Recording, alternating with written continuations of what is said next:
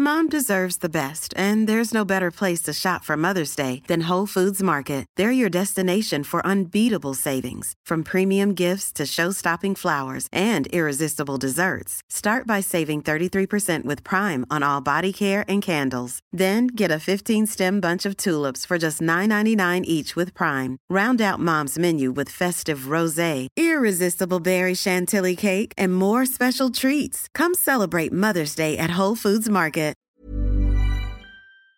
La santé de Joe Biden, le président américain le plus âgé de l'histoire à la Maison Blanche, interroge de plus en plus. À 81 ans, le président américain enchaîne les gaffes et les confusions, confondant notamment Mitterrand et Macron il y a quelques jours. Et un nouveau rapport publié ce jeudi vient renforcer de nombreux doutes.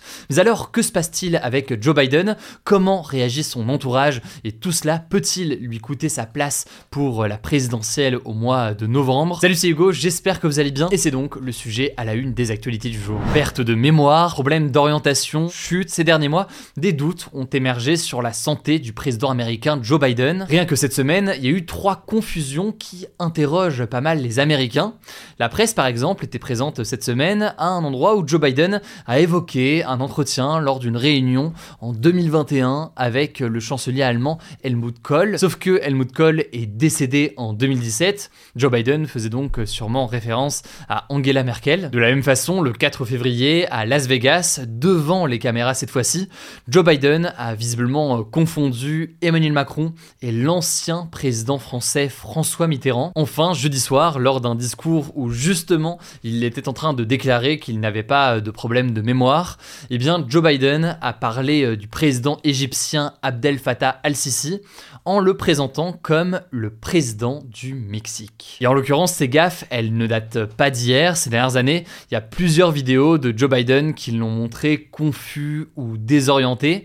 Des vidéos évidemment qui sont toujours dures à interpréter telles quelles, hein, parce que c'est pas un bilan médical de regarder une vidéo à la fin d'un discours ou quoi que ce soit, mais c'est des vidéos, il faut le voir, qui ont été utilisées notamment par le parti de Donald Trump des républicains pour tenter de décrédibiliser Joe Biden et d'illustrer sa fragilité. Bon mais au-delà de toutes ces confusions et de ces problèmes de mémoire cette semaine, en l'occurrence c'est un nouvel élément qui est venu ici en fin de semaine rajouter une couche à ce sujet. En effet, la conclusion d'une enquête est venue mettre du feu aux poudres. Cette enquête, elle porte sur des documents confidentiels qui avaient été conservés illégalement par Joe Biden chez lui après avoir quitté son poste de vice-président avec Obama en 2017. En gros, le procureur en charge de l'enquête, Robert Hour, a décidé de ne pas l'inculper et donc de ne pas le mettre en examen, car selon lui, un jury pourrait accorder le bénéfice du doute à, je cite, un homme âgé, sympathique, bien intentionné,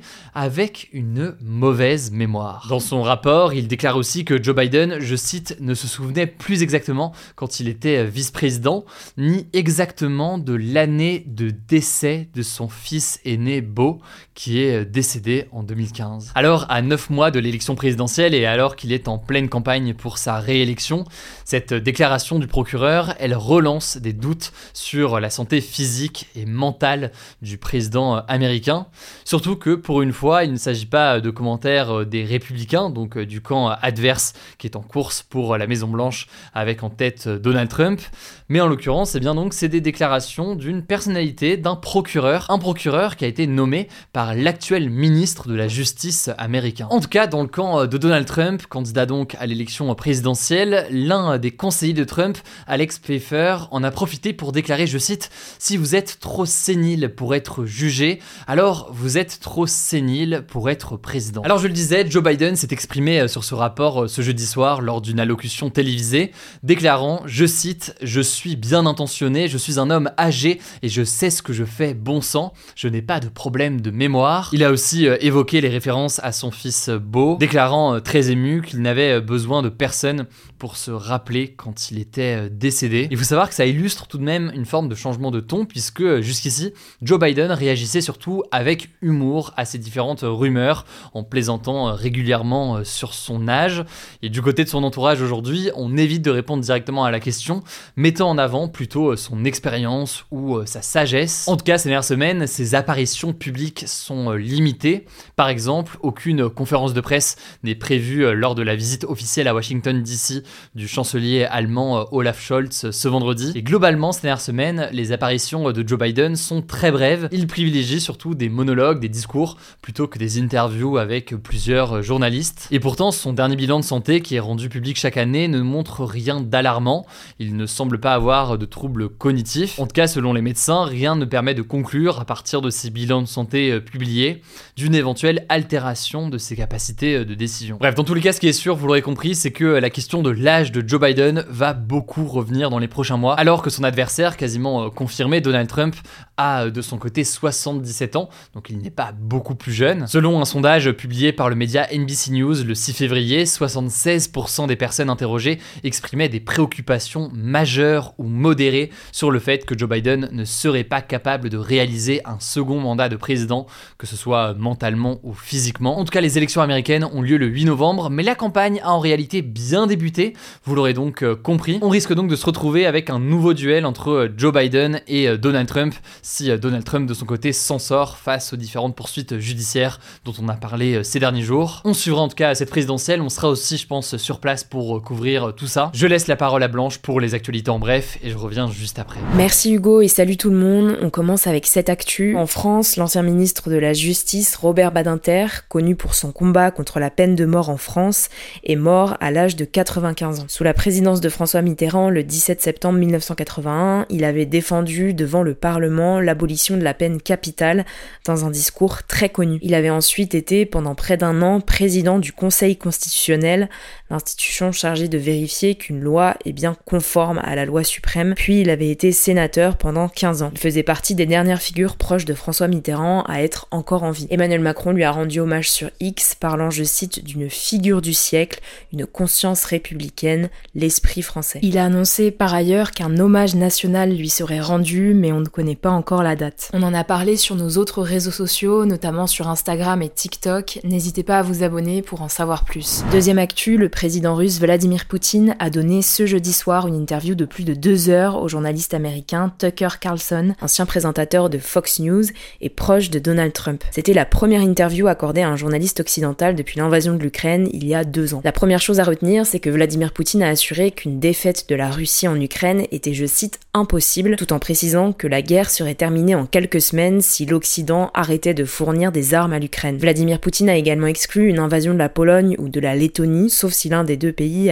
directement la Russie. Cette question fait suite aux inquiétudes de la Pologne notamment, qui a déclaré cette semaine se préparer à une potentielle guerre avec la Russie. Autre chose à retenir, Poutine accuse la CIA, donc les services de renseignement américains, d'avoir détruit le gazoduc Nord Stream, ce conduit de gaz reliant la Russie à l'Europe, sans pour autant fournir de preuves. Vladimir Poutine s'est aussi exprimé sur la situation du journaliste américain Evan Gershkovich, détenu en Russie depuis presque un an.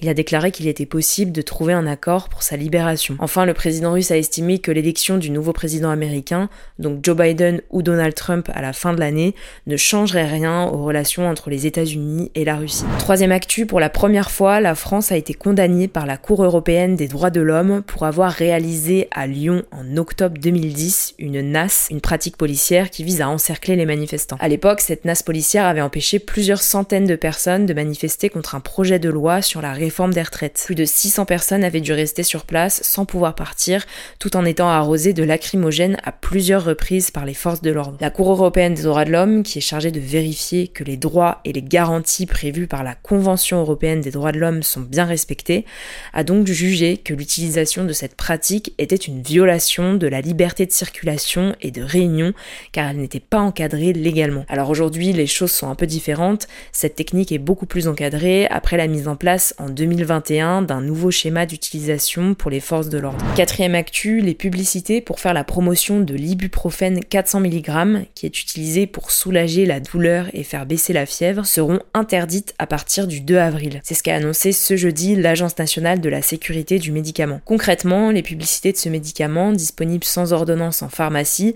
seront donc supprimées dans les journaux, à la télévision ou encore sur Internet. Selon l'agence, elles auraient trop encouragé les consommateurs à directement utiliser l'ibuprofène en 400 mg et non la dose la plus faible, à savoir 200 mg. Cette habitude aurait provoqué une hausse des signalements des effets indésirables lors de la prise de ce médicament. Alors attention, ça ne veut pas dire que la sécurité ou l'efficacité de l'ibuprofène en 400 mg sont remises en cause, simplement les professionnels de santé expliquent qu'il existe d'autres solutions à prioriser en cas de fièvre ou de douleur, comme le paracétamol par exemple. Cinquième actu, au Brésil, l'ex-président d'extrême droite Jair Bolsonaro est soupçonné, avec plusieurs de ses proches, d'avoir souhaité organiser un coup d'État dans le but de rester au pouvoir malgré sa défaite à la présidentielle en 2022. Concrètement, une opération d'une grande ampleur a été mise en place par les forces de l'ordre visant, je cite, une organisation criminelle ayant pris part à une tentative de coup d'État pour maintenir Jair Bolsonaro au pouvoir. Lors de la perquisition de l'ex-président, la police a trouvé plusieurs documents, dont un brouillon de discours post-coup d'État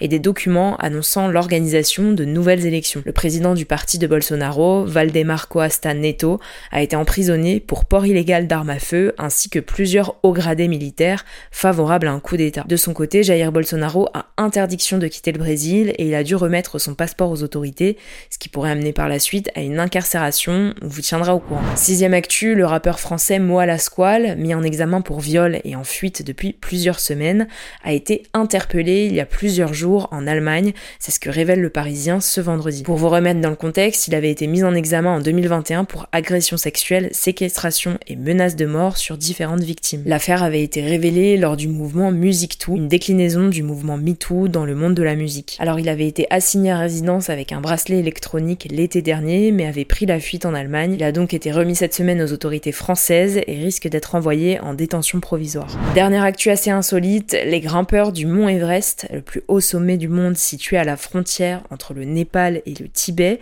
devront désormais ramasser et transporter avec eux leurs excréments au cours de leur ascension. C'est un choix de la municipalité de Passanglamou qui couvre la majeure partie de la région de l'Everest. Selon elle, la montagne commence à sentir de plus en plus mauvais à cause de la présence des déjections des alpinistes qui ne se dégradent pas en raison des températures extrêmement froides. Pour y remédier, la commune va donc distribuer à tous les alpinistes des sacs qui vont permettre de solidifier les excréments et les rendre inodores. Voilà, c'est la fin de ce résumé de l'actualité du jour. Évidemment, pensez à vous abonner pour ne pas rater le suivant, quelle que soit d'ailleurs l'application que vous utilisez euh, pour m'écouter. Rendez-vous aussi sur YouTube ou encore sur Instagram pour d'autres contenus d'actualité exclusifs. Vous le savez, le nom des comptes, c'est Hugo Décrypte. Écoutez, je crois que j'ai tout dit. Prenez soin de vous.